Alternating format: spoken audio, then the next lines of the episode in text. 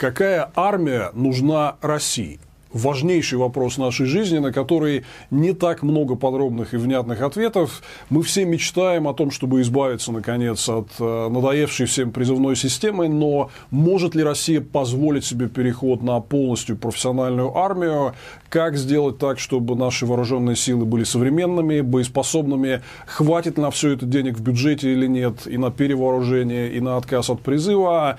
Вот сегодня мы поговорим об этом в программе Why Russia Fails. Это Владимир Владимир Милов, и здесь мы рассказываем вам о том, как построить прекрасную Россию будущего и решить конкретные важнейшие проблемы нашей страны. Сегодня разговор о реформе армии. Вообще, я думаю, что всем понятно, что наша армия нуждается в глубочайших преобразованиях. Мы практически вот сейчас каждый день или неделю получаем какие-то очень серьезные сигналы о том, что что-то там творится неладное, и если вот этот верхний слой такой государственной милитаристской пропаганды немножко поскребсти, то видно, что армия наша вряд ли может обеспечить безопасность России в случае, если случится что-то серьезное. Ну вот вы видите эти новости сами, постоянные неудачи и проблемы с испытанием новой техники. Вот мы вроде с ней мучились, мучились и создаем там то истребитель пятого поколения, то новый танк «Армата», но сами военные не хотят их принимать на вооружение и говорят, лучше поработаем на более понятной и надежной э, старой технике постоянно происходят вот всякие адские катастрофы, типа вот недавней аварии на Новорижском шоссе, где грузовик протаранил несколько армейских автобусов и просто смял их в смятку. Вот э, мы увидели, что военных возят э, как гастарбайтеров в пазиках, которые, ну, реально, я вот э, читал и был в шоке, вроде армейские грузовики не могут быть вот таким образом протаранены, но мы увидели, как Минобороны вот на этом примере увидели, как оно относится к собственному персоналу. Похожая история, я думаю, что многие из вас помнят и вот смотрели фильм YouTube-канала «Редакция» Алексея Пивоварова про катастрофу самолета Ту в Сочи, который вез самолет Минобороны, который вез наших военных и общественных деятелей и артистов э, в Сирию. И ну, там очевидная история. Там списали, правда, все на пилота, но с другой стороны там не соблюдались, например, нормативы по отдыху э, для пилотов самолетов, которые являются рутиной, например, в гражданской авиации. Ну или вот фантастическая, совершенно фантастическая история с Русланом Шевединовым, которого на год отправили вот такую ссылку под видом службы в армии, на самом деле ссылку в далекой бочке на безлюдной новой земле. Из этой истории мы узнали, что на самом деле вот это так называемое стратегическое присутствие России в Арктике, это вот три чувака – где-то на далекой вертолетной площадке сидят в бочке и ни хрена не делают. Просто там раз в два дня ходят, э, там, взяв оружие, чтобы обороняться от белых медведей, ходят себе к речке за водой. А зимой растапливают талый снег. То есть занимаются просто выживанием.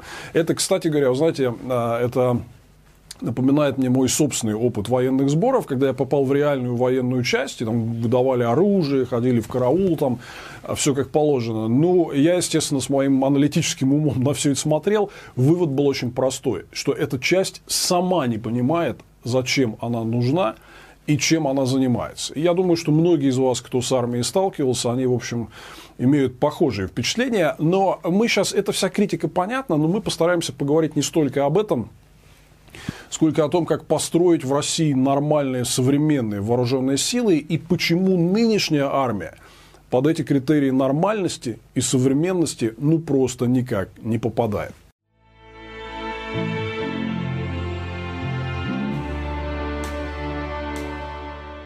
Ну, прежде всего, вот если посмотреть на структуру нашей армии, то очень понятно, что вот она предназначена для прошедшей войны, которой уже никогда не будет. Первое, что вы делаете, когда вы начинаете обсуждать вот концепцию будущих адекватных современных вооруженных сил, вы должны разработать военную доктрину.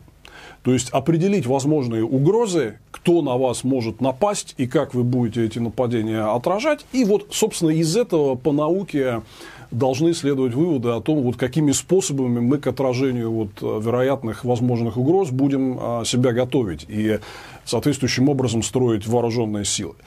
Если посмотреть на наши вооруженные силы, то про них понятна одна простая вещь что наши военачальники готовятся вот к какой-то такой большой сухопутной войне, типа Второй мировой – когда вот на огромной территории, театре военных действий, огромное количество армий, дивизий, солдат, там, танков, бронетехники, все вот, значит, идут сначала там от Берлина до Москвы, Потом, соответственно, вот через э, всю эту территорию обратно от Москвы до Берлина. Вот они готовятся примерно к такой войне. Если вы заметили, то уже более 75 лет в мире больше никто таких войн не ведет. Это все осталось абсолютно в прошлом с тех пор, как Вторая мировая, э, собственно, закончилась. И на самом деле это очень-очень легко объяснить. Потому что Вторая мировая – это была последняя война, которая случилась, такая большая война, которая случилась до вот этой вот технологической революции в военном деле, когда появились э, современные ракетные вооружения дальнего действия, авиация дальнего действия, там, поддерживающий их флот, который может быть носителем и ракет, а, и самолетов, да, и то есть фактически, ну, если вы видели вот различные войны последнего времени, в значительной степени они ведутся с воздуха. Вот так, чтобы солдаты, значит, Наполеона или Гитлера вот так вот шагали через весь европейский континент, ну, все, таких войн с появлением ракетных вооружений и дальней авиации, такие войны, в общем, уже больше не ведутся. Ведутся войны в мире э, совершенно по-другому. И по большому счету, если вы взглянете на армии других стран мира, кроме Китая и Индии, вот отдельно мы поговорим а, сейчас с вами о них, но в принципе вот современные развитые страны таких больших сухопутных армий для ведения больших сухопутных войн, они в общем не держат. Более того, я хочу привести вам а, пример вот одного из последних крупнейших военных конфликтов. Это война в Ираке, которую начали Соединенные Штаты против Ирака в 2003 году. Что выяснилось? Что вот эти вот огромные сухопутные войска, республиканская гвардия Саддама Хусейна, когда они вот так вот маршируют, значит, идут каким-то марш-броском там, кувейтской границе, чтобы сразиться со злыми американцами, что они из себя представляют? Вот в этот век, когда все просматривается с воздуха, со спутников и так далее, правильно, огромные сухопутные войска представляют из себя мишень.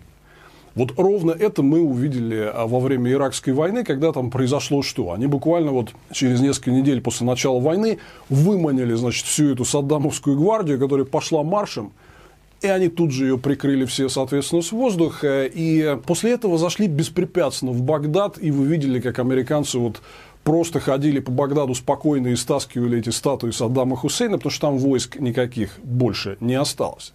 Вот вы знаете, это на самом деле очень типичная и очень болезненная в военном деле ситуация, когда генералы со всем их вот накопленным опытом прошлых войн, они всегда готовятся к прошедшей войне. Это вот э, как раз э, на примере Первой и Второй мировых войн было ярко видно. Например, ну, может быть, вы слышали такую формулу «линия Мажино». Что такое линия Мажино? Это Франция э, после того, как вот а, нанесли Германии поражение в Первой мировой войне, она вот по периметру границы с Германией строила такую большую систему укреплений чтобы, типа, если когда-то немцы решат опять напасть, ну, они вот никак, значит, не прошли, да. Ну, немцы, э, не будем углубляться, они просто, короче, взяли и обошли это через Орденны с другой стороны. И вот эта вот линия Мажино, в нее вбухивались между Францией и Германией, такая большая оборонительная заградительная линия, да. В нее вбухивались огромные деньги, силы, средства, но она никогда не, не была использована, не понадобилась, да, потому что немцы просто обхитрили а, противника и, в общем, решили действовать другим способом. Вот а, фраза «линия Мажино» не только в военном деле, но и в политике, она очень часто используется как такая вот метафора, которая говорит о том, что очень часто многие политики военные готовятся к каким-то вот прошлым типам конфликтов, которых, скорее всего, уже никогда не будет, и в будущем это не понадобится. К сожалению, мы можем здесь вот говорить об этом, о такой вот устаревшей ментальности, например, а, вот э, в том же случае с нападением гитлеровской Германии на нашу страну. Все дело в том, что там было огромное количество проблем, это тема для отдельного большого разговора, но, например, Советский Союз во главе со Сталиным, Ворошиловым а, и прочим, он всерьез готовился использовать массово, вот по аналогии с Первой мировой и гражданской войнами, он всерьез массово готовился использовать конницу, конную армию. И это был, конечно, полный трэш, потому что против немецких танков и бронетехники вся эта наша конница ну, была, в общем, уже неадекватна и а, не нужна. И Это вот был один из тех факторов, который, к сожалению, внес а, очень серьезный вклад вот в болезненное поражение нашей страны в первые месяцы а, Второй мировой войны. Но вот, тем не менее, возвращаясь к ситуации, если мы посмотрим на современную структуру российской армии, то вот мы увидим, что у нас там примерно около миллиона военнослужащих сегодня. И самый многочисленный род войск где, кстати говоря, служит вот большая часть вот этих пресловутых призывников. Да. Это сухопутные войска, которые прежде всего в себя включают мотострелковые части, пехота, если так вот по-простому, по-обывательски говорить, и танковые соединения, которые тоже являются огромной частью сухопутных войск. Россия абсолютный чемпион мира по количеству танков которые находятся на вооружении нашей армии примерно пятая часть всех танков в мире сегодня это вот танки, которые есть э, в России. Сейчас мы отдельно вернемся э, к тому, что все это уже давно ничего не надо. Но вот смотрите, просто если посмотреть на ситуацию, то для чего нам вот такая армия, как есть сегодня, что бы ни говорили все наши военачальники и политические руководители про там, реформу, модернизацию вооруженных сил, реально мы имеем вот такую мобилизационную армию старого образца – которую готовят для тотальной сухопутной войны из прошлого. Такой войны уже больше никогда не будет. Нам надо готовиться к другим войнам. И мы вот как с конницей в 1941 году можем выяснить, что вот эти огромные сухопутные части, если что-то случится, либо просто окажутся не нужны, либо есть вторая проблема, их может просто никогда не хватить. Потому что вы знаете, что у нас один из э, серьезных наших потенциальных противников – это коммунистический Китай, который очень серьезно наращивает свою военную мощь. Так вот, ребят, мобилизационные возможности китайской армии по живой силе в случае войны, сколько людей они могут набрать в армию, оцениваются примерно в 130-150 миллионов человек. Это столько же, сколько все население нашей страны – включая женщин, детей и стариков. В этом плане очевидно, вот мы сейчас э, к этому вопросу вернемся, но очевидно, что мы не сможем переиграть Китай по сухопутной живой силе. Нам надо против китайской угрозы э, готовиться противостоять каким-то совсем другим образом. Потому что помериться с ними объемом сухопутных войск, ну, в общем, вряд ли это доктрина, которая выдерживает хоть какую-либо критику.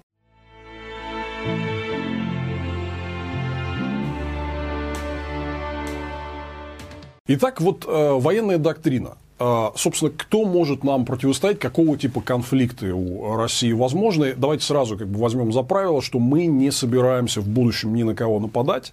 И армия действительно нужна нам, вот как она называется, Министерством обороны, исключительно в оборонительных целях. Да. Но, конечно, исключать такие ситуации, когда мы подвергнемся агрессии, нельзя. И к агрессии надо быть готовым. Вот для этого, в принципе, армия и нужна. И здесь, э, на мой взгляд, возможны, очевидно, конфликты просто делятся на два таких явных типа. Первый а это конфликт с какой-то крупной страной. Ну, вот типа США или Китая. Да, такой крупной военной державой с огромной армией, где нужно будет задействовать какой-то весь свой военный потенциал. И противник будет серьезный. У него будет большая мощная армия, серьезные современные вооружения и так далее. Да. И второй тип – это относительно небольшие такие по масштабам региональные конфликты, и в том числе, возможно, например, какие-то беспорядки у нас в подбрюшье в исламском мире – а, или где-то еще там участие России в каких-то международных операциях, где потребуется вот совместное с а, нашими друзьями и партнерами какое-то наведение военного порядка. Для этого нужны какие-то постоянно боеготовые силы оперативного реагирования, которые вот могут решать какие-то конкретные задачи в рамках а, региональных конфликтов. Там, уничтожить базы экстремистов, контролировать э, какой-то периметр территории и так далее. То есть, вот что не нужно – во всей этой ситуации. Не нужна большая сухопутная армия, которая у нас есть. Вот численность сухопутных войск это примерно треть российской армии, где-то около там, чуть меньше 300 э, тысяч человек. И все они, как я уже говорил, скорее всего представляют из себя мишень, не говоря уже о том, что значительная часть из них не находится в состоянии постоянной э, боевой готовности. Там ограниченное количество э, военных бригад только постоянно боеготово. Ну, то есть, таким образом, вот эти большие сухопутные войска, они не нужны ни для каких-то региональных операций, ни для вот большой стратегической войны, которая, конечно же, скорее всего, будет вестись с применением стратегических вооружений, конечно, прежде всего с воздуха, где вот эта вся сухопутная армада, скорее всего, как мы говорили, будет мишенью. Ну вот, если представить себе там, я не хочу сейчас вот говорить о вероятности этого, но когда вы оцениваете военные угрозы, вы должны оценивать все угрозы, которые есть. Вот, допустим, условно говоря, мы там будем воевать с э, Соединенными Штатами или или с Китаем. Совершенно ясно, что для войны США мы не граничим практически с ними, да, и большая сухопутная армия нам не нужна. Ну, как мы ее, что, на чем мы ее будем вести туда, чтобы, там, условно говоря, захватывать Вашингтон, да? Ну, то есть, это просто сразу говорит о том, что треть российской армии, вот эти огромные сухопутные войска, просто не нужны. Война будет, скорее всего, вестись с воздуха, и вот здесь Речь заходит о том, что США как раз в последние вот многие десятилетия развивали у себя вот именно а, такие военные способности, да, то есть они мировой лидер, например, в высокоточном оружии дальнего действия. Более того, вы, вы знаете, там, вот, что между ядерными державами там возможен ядерный конфликт, но на самом деле современная доктрина заключается в том, что ядерные державы вовсе не спешат э, там, говорить о применении вот именно ядерного оружия в каких-то войнах, э, даже с противником, у которого тоже есть э, ядерный арсенал, скорее всего, будет прежде всего применяться какое-то неядерное высокоточное оружие дальнего действия, чтобы разрушить все стратегическое командование, разрушить систему коммуникаций и вывести из строя какие-то основные там, и, там, ракеты, э, там, подводные лодки, места базирования стратегической авиации и так далее. Да? То есть очень быстро взять и высокоточными неядерными ударами просто все это вывести. Вот, кстати, наш известный деятель Рогозин, когда он еще не занимался космосом, а был там постпредом при НАТО, то ли уже вице-премьером, я не помню. Но вот он выступал вот несколько лет назад, он известную сказал фразу, что Америка выиграет у России войну за 6 часов. Это говорит о чем? Это говорит, что вот такого противостояния, когда там две армии по всему периметру Европы идут друг на друга, его не будет. И вот эти огромные сухопутные войска, они, в общем, не нужны. А будет соревнование, э, у кого быстрее сработает высокоточное оружие дальнего действия. И вот здесь мы как раз сильно отстаем. Это говорит о чем? Это говорит о том, что нам надо не огромную сухопутную армию содержать, и также систему всяких мобилизационных мощностей, которые, кстати, очень нагружают наши предприятия и нашу экономику, что вот тотально, значит, там несколько десятков миллионов призвать под ружье, чтобы так вот рубиться на просторах Европы, как вот мы а, раньше привыкли это делать. Такого не будет нужно что-то совсем другое. Нужны стратегические возможности для того, чтобы отразить атаку с воздуха высокоточным оружием. Нам самим нужно это оружие, чтобы противник знал, что есть что ответить. Ровно точно такая же история с Китаем. С Китаем все еще хуже. Потому что я уже озвучил а, вот эти цифры, что мы не можем, это в принципе невозможно – при разнице в а, демографии численности населения невозможно соревноваться с Китаем в численности армии.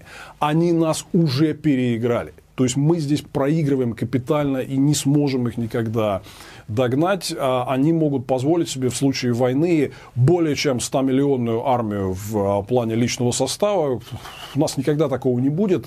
Из этого следует простой вывод. Э, если мы, допустим, будем воевать с Китаем, то нам нужна какой-то ответ, военный ответ, какая-то армия совсем другого типа.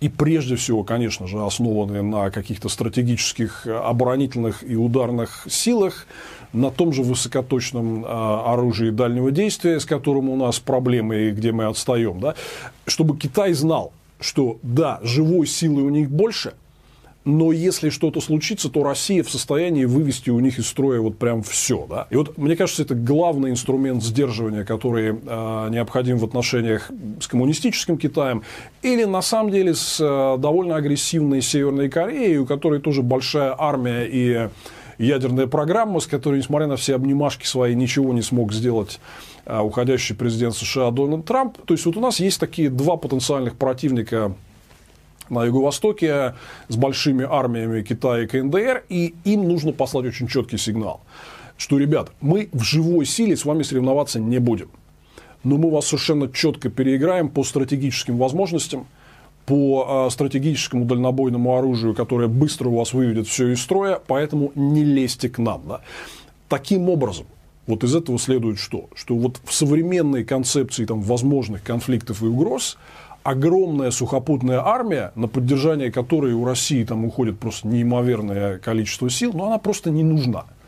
А нужны две вещи – вот эти вот стратегические силы, основанные и на ядерном сдерживании, и э, на высокоточном оружии дальнего действия, и нужны какие-то постоянно боеготовые силы оперативного реагирования для участия в региональных конфликтах. Их не должно быть много, но они должны находиться в постоянной боевой готовности и уметь решать действительно профессионально решать сложные задачи по поддержанию вот, э, порядка и стабильности в каких-то проблемных регионах. Скорее всего, на пресловутом Востоке. Да. Вот, таким образом, стратегические силы и постоянные боеготовые компактные силы оперативного реагирования, вот это то, что нам нужно.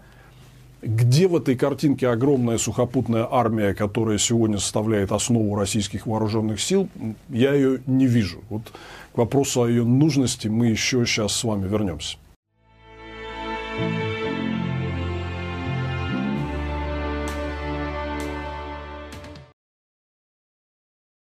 Из чего состоит э, российская армия. Э, очень много я вижу, что у зрителей много недопонимания по этому вопросу. Ну вот все время фигурирует цифра, что численность наших военнослужащих это около миллиона человек. Ну, там точная э, цифра не раскрывается, есть предельное число, утвержденное указом президента, ну, давайте говорить о том, что это около миллиона человек. Да. Но здесь э, не учитывается то, что в нашей армии еще служит примерно 900 тысяч человек гражданского персонала. То есть, это не военные, но которые на постоянной основе заняты э, каким-то техническим организационным обслуживанием армии. Вот первое, что я хочу сказать, вот сейчас мы будем потихонечку вот из этого камня высекать скульптуру нормальной современной армии будущего и вот отсекать ненужные э, куски. Вот прежде всего я хочу сказать, что я вообще совершенно не понимаю вот это дело. В современной армии не должно быть такого огромного миллионного гражданского персонала все вот эти э, материально-технические вещи и обслуживание нужно отдавать по открытой тендерной системе на аутсорсинг. Да, компаниям, которые специально лицензированы для работы с э, э, системой обороны, которые там, имеют доступ к гостайне, ну, какие-то во многих развитых странах делается, то есть сертифицированные компании, которые точно не представляют там никакого нашего потенциального противника, но все это надо строго отдавать на аутсорс – чтобы любое обслуживание военных осуществлялось на тендерной контрактной основе какими-то компаниями, которые в этом специализируются. Конечно, никакие 900 тысяч гражданского персонала вооруженных сил нам 100% не нужны. И, во-первых, я хочу сказать, что мы с вами, если вот мы ликвидируем эту систему и вместо нее введем прозрачную а, конкурентную систему закупок услуг и товаров для нужд армии, мы сэкономим просто кучу денег, просто огромное количество денег, потому что вот эта вот э, такая система непрозрачного обслуживания армии таким, как говорят, хоз-способом, когда ты все делаешь сам у себя – сам, значит, и вооружение производишь, сам помидоры с огурцами выращиваешь и так далее. Не должно такого быть в современном мире. Аутсорсинг – это основа э, нормального современного конкурентного бизнеса.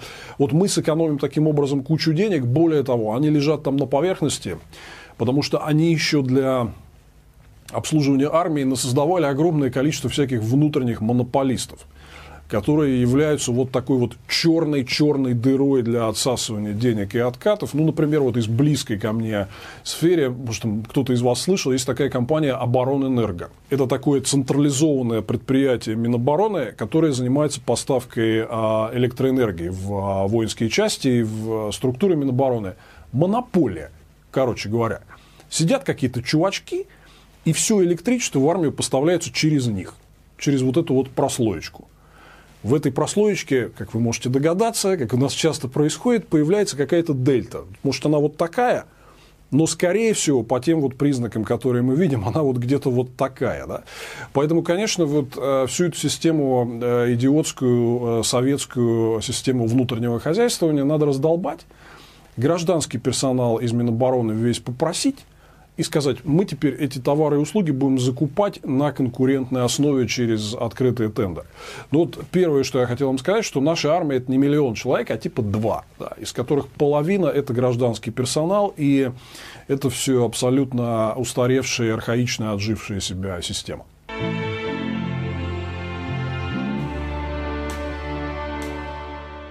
Ну, а что происходит, собственно, вот среди вот этого миллиона военнослужащих, о котором мы говорили в начале? Там из этого миллиона всего около 200 тысяч офицеров, а, и все остальное это вот там непосредственно солдаты, из которых примерно, как вот сейчас говорят, около чуть более 400 тысяч, это так называемые контрактники. Вот здесь я хочу сказать одно э, важное но. Дело в том, что вот я, если вы прислушаетесь, вы заметите, что я не употребляю словосочетание «контрактная армия». Я не говорю переход от призывной армии к контрактной. Я говорю переход к профессиональной армии, потому что контрактность это просто вот технический способ э, заключения соглашения с э, военнослужащим, да, и у нас, как всегда, вот там часто на заре реформы военной это все дело смешивали, это создало для властей очень удобную ситуацию, вот как с майскими указами Путина. Когда он говорит, мы повысим зарплату врачам и учителям, и действительно зарплату им повышают, но при этом срезают все надбавки. И получать они в итоге начинают меньше. Да? Поэтому давайте вот сразу э, говорить о каких-то комплексных явлениях, потому что как у нас в армии реализуется так называемое задание по переходу на контракт у нас просто вот призывников, которые, ну, реально, это вот люди из там, не очень богатых регионов России, им возвращаться, значит, а, туда, где нет работы и нет экономических перспектив, из-за замечательной политики Владимира Владимировича Путина. Ну, вот им говорят, типа, а давай там подпиши после срочной службы подпиши типа контракт, с которого потом очень сложно соскочить. То есть вот те 400 с лишним тысяч контрактников э, сегодняшних, о которых Минобороны отчитывается, это далеко не те профессионалы военные, которые нам в будущем нужны, а это вот искусственно там каким-то обманом э, или другими способами затянутые, в общем, люди с гражданкой, которых вот там заставили подписать этот контракт, многие из них мне пишут, и они говорят, мы типа не рады, мы очень хотим соскочить, но просто там нет таких легких э, механизмов, как это можно было сделать. Поэтому, на мой взгляд, вот те 400 тысяч контрактников, которые сегодня есть в армии, это не те профессионалы, которые могут работать с тем же высокоточным оружием и какими-то современными высокотехнологическими вооружениями, а это, в общем, они, вот эти контрактники Шойгу, они мало отличаются от вчерашних призывников, и в основном вот об этих цифрах нам отчитывается, чтобы показать, что мы куда-то движемся к э, контрактной армии на самом деле это, в общем, профанация, и нам профессионалы нужны в армии совсем другого рода. Мы чуть попозже об этом а, несколько слов скажем. Ну и а, вот остальное это как раз вот а, те самые призывники, то есть их служит там одномоментно порядка 300-400 тысяч человек, до полмиллиона. А в основном вот эти самые призывники служат в сухопутных войсках и в тыловых войсках. Кстати говоря, тыловые войска – это вот еще один такой важный момент, о котором э, стоит поговорить. Там очень-очень много всего, что можно перевести на тот же самый аутсорс. То есть это войска, которые не предназначены для реального участия в боевых действиях, поэтому их, в общем, войсками назвать сложно. Да? Таким образом, вот вы говорите, там, может ли Россия позволить себе там, отказ от призыва? Ну, конечно, может. Потому что призывники прежде всего служат в тех войсках, которые нам в таком количестве не нужны. Я повторяю, что основные войска это сухопутные, прежде всего мотострелковая пехота и танковые. Да? Нам не надо их столько. Вот еще раз покажите, пожалуйста, график, э, до какой степени Россия опережает там все остальные страны по количеству танков на вооружении. Ну, правда, здесь есть один нюанс. Там вот из этого э, числа порядка 10 тысяч танков, они непосредственно даже не находятся в войсках а находятся на хранении, то есть законсервированы, по сути дела, при этом это все тоже надо содержать. Это как бы все стоит денег. Ну, короче говоря, вот мысль состоит в следующем, что если взглянуть на структуру наших вооруженных сил сегодня, то видно, что вот как раз огромное количество призывного контингента служит в тех войсках, которые с точки зрения нормальной военной доктрины нам в будущем не нужны. Нам не нужны огромные гипертрофированные сухопутные войска, нам абсолютно вот не нужны в таком виде, как сегодня, тыловые войска. То есть, короче говоря, призыв, в принципе, можно без всякой угрозы для национальной безопасности взять и отменить. И а, вот здесь очень важный момент, э, как только мы говорим о снижении численности вооруженных сил, вам сразу будут милитаристы капать на мозги, что типа мы сразу потеряем, вот у нас возникнет угроза национальной безопасности, мы будем неприкрыты и все такое. Значит, знаете, я, поскольку эту песнь слышу очень-очень много лет, да, я хочу просто привести вам две циферки, которые, а, собственно, вас убедят в том, что а, кардинальное сокращение численности вооруженных сил – это не страшно, не больно и не несет при грамотном подходе никакой угрозы национальной безопасности. Знаете, сколько составляла численность российской армии в момент ее учреждения весной 1992 года, после распада СССР? Сколько была численность именно военнослужащих в составе вооруженных сил России? Почти 3 миллиона человек. Почти 3 миллиона человек. И тогда сразу же реформаторы ставили вопрос, что, типа, ребят, ну, это как бы too much. Это все надо кардинально сокращать, нам столько не надо. Да? И военные, они ровно точно так же запевали ту свою старую военную песню. А главном, нельзя сокращать. А национальная безопасность и обороноспособность страны сразу улетит куда-то там к чертовой матери, да, поэтому ни в коем случае сопротивлялись до последнего. Итог этих вот а, прошедших почти 30 лет. Численность военнослужащих в российской армии сократилась с почти 3 миллионов человек до одного, то есть в три раза. При этом, поверьте, ни капельки в обороноспособности Россия не потеряла. А если вот послушать, значит, наших всех там гигантов мысли из Кремля, Минобороны и Генштаба, то мы встали с колен. Наша обороноспособность еще и выросла. При том, что численность военных за 30 лет сократилась втрое, а обороноспособность выросла. А как так может быть? А очень просто. Мы здесь много раз вам рассказывали на экономических примерах, что такое производительность труда и эффективность. Если у вас много народу работает, это совершенно не значит, что вы а, эффективное предприятие. Как вот есть такой известный анекдот про то, что такое китайская электростанция, где сидит тысяча китайцев и трет эбонитовую палочку. Да? Вот нам не надо такой армии. У нас должна быть нормальная современная армия, укомплектованная профессионалами, и, конечно, ей не нужна такая огромная численность. Нам не нужна армия числом миллионов человек военнослужащих.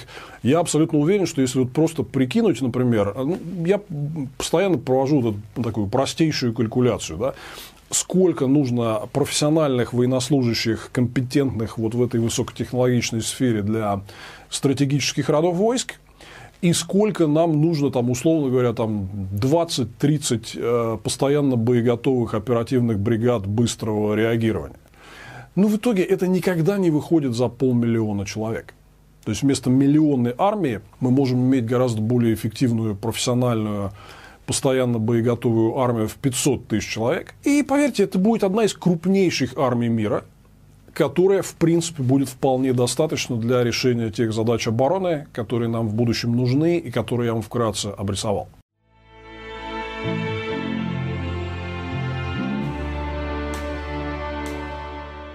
Ну и вот э, давайте просто сравним с другими странами. В принципе, стран, у которых есть вот такая вот миллионная армия, их немного. Это, в общем, такая вот большая пятерка, куда мы входим. Ну вот две такие, э, на самом деле, большие проблемы – это Китай и Индия. Кстати говоря, вот то, что у них такое, такие огромные армии, во многом это следствие очень тяжелых отношений между ними самими и их стратегического соперничества в Азии, которые вот в том числе в последнее время, если вы внимательно следите за новостями, перерастает и в открытое военное противостояние. Мы об этом еще отдельно поговорим в нашей программе «Обнимашки с диктаторами». Но там, окей, Китай с Индией – это некая проблема. Мне кажется, нам совершенно не стоит на них ориентироваться, потому что мы должны строить свое будущее не как какая-то там азиатская страна, которая имеет кому-то претензии и настроена на экспансию, а как нормальная европейская страна, которая прежде всего занята обустройством нормальной жизни для своих граждан, хочет поддерживать равноправные гармоничные отношения с соседями, вместе с нашими друзьями-европейцами создавать общее, единое, мирное, демократическое европейское пространство – мы не какая-то азиатская держава, которая держит большую армию, чтобы воевать там друг с другом. Да? А как я уже сказал, нам куда более компактной, но профессиональной армии хватит для отражения всяких внешних угроз, в том числе и со стороны вот этой всей Азии. Некоторым исключением являются Соединенные Штаты, у которых побольше миллиона численность вооруженных сил. Но здесь есть одно важное «но». Соединенные Штаты выполняют функцию такого глобального военного присутствия. Я абсолютно убежден в том, что России этого не нужно. США, в принципе, для себя взяли вот такую доктрину ну, выполнять роль мирового полицейского, да, ну, действительно, у них огромное количество военных баз и контингента по всему миру. Я считаю, что мы не должны это копировать. Мы должны здесь очень четко заявить, что мы занимаемся только своей безопасностью, либо по договоренности с э, нашими странами, друзьями, партнерами, каким-то коллективным участием в операциях по поддержанию мира где-то вот э, на уровне региональных конфликтов. Да. Глобальное присутствие – это очень дорогостоящая штука, и непонятно, зачем оно нам нужно. Поэтому в США понятно, зачем им там чуть поменьше полутора миллионов военнослужащих, потому что они присутствуют по а, всему миру. Но это их дело, как мы с вами уже обсудили, есть способ, как противостоять любой военной угрозе, в том числе там, хоть со стороны США, да, гораздо э, меньшей численностью вооруженных сил. Миллионная армия нам не нужна, потому что мы не выполняем глобальных функций, и нам незачем обеспечить такое глобальное присутствие, как Америки. Поэтому на самом деле иметь армию в 500 тысяч человек для обороны своей страны, это, в общем, абсолютно нормальная штука, этого хватит. Наши военные всегда э, любят вам приводить э, такой пример. Они говорят, ну у нас вот типа самая большая территория. Как же нам, значит, охранять себя, когда у нас такая большая территория? Ребят, ну это как бы глупая, глупая постановка вопроса, просто смешная. Потому что, а вы что, вы этих солдатиков всех, значит, будете по всем 17 миллионов квадратных километрах расставлять? На каждом гектаре поставить по солдату, вы так себе, что ли, а, представляете обеспечение а, безопасности? Да? Ну, блин, посмотрите вот на другие северные страны, например, на Канаду или на Гренландию, да, э, которые, там огромная территория, но никто не держит миллионных армий, при этом они прекрасным образом обеспечивают э, свою безопасность.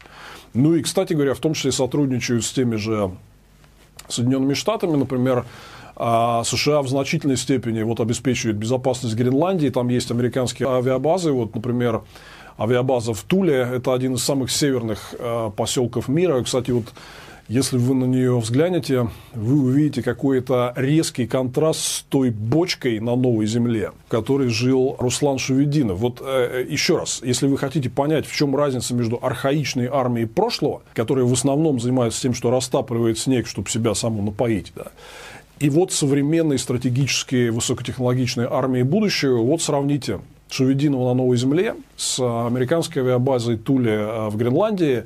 Картинки очень контрастные и, собственно, дают нам наводку, вот какую, а какая армия нам нужна вместо той вот этой непонятной штуки, которую мы сегодня имеем. Кстати говоря, вот очень важно здесь э, с точки зрения дипломатии и выстраивание хороших, здоровых отношений с развитым цивилизованным миром. Ну, вы знаете, я вот бывал в странах, например, Исландия, а, у которой нет собственной армии, это одна из самых успешных стран с самым богатым населением а, в мире, да, и у них нет собственной армии. А, у них есть договоренность о том, что их оборону в случае чего обеспечивают Соединенные Штаты. Ну, я думаю, что нам не надо к этому стремиться, мы в состоянии сами вот решить задачу своей обороноспособности. У нас может быть нормальная современная армия, но тем не менее вот очень важно понимать, что мы можем многие задачи решить путем выстраивания нормальной дипломатии и нормального выстраивания отношений с соседскими странами. Вот просто пара конкретных примеров. Прежде всего, Балтика. Это вообще Балтика – это одно из самых мирных мест в мире. Финляндия, Швеция, Эстония, Латвия, Литва, там, Польша, Дания, Германия кто из этих стран вот, друг на друга там, или на нас в состоянии в будущем напасть? Ну, очевидно, нет. Очевидно, вот это, это такое закрытое пространство, где нет никакого Китая, где нет никаких исламских режимов, да, где вот такие нормальные, развитые современные нации, которые могут жить в режиме добрососедства, вопрос. Нахрена держать на Балтике огромный военный контингент? Балтийский флот, Искандеры, и все такое прочее. Вот когда ты приезжаешь, например, в жемчужину, одну из жемчужин нашей прекрасной России, Калининградскую область, ты по ней едешь, едешь, и что ты, блин, видишь? Ты видишь огромные вот эти заборы с колючей проволокой, дико милитаризованный регион, который от кого там?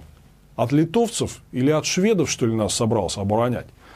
Ты видишь прекрасную, совершенно красивую Балтийскую косу, где ни хрена нет. Она могла быть жемчужиной туризма.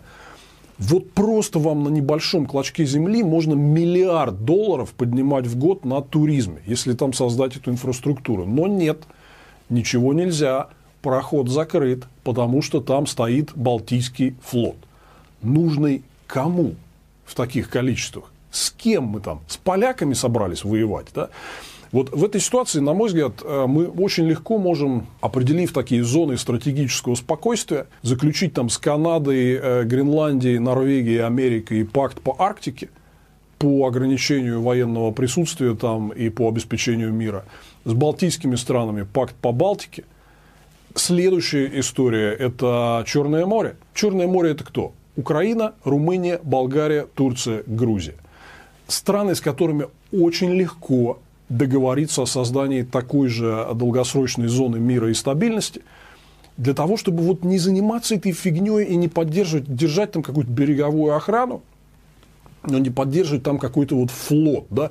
Вот у нас, помните, весь этот конфликт с Украиной, он во многом развивался, от, одна из таких краеугольных штук там была, это вот вопрос размещения Черноморского флота.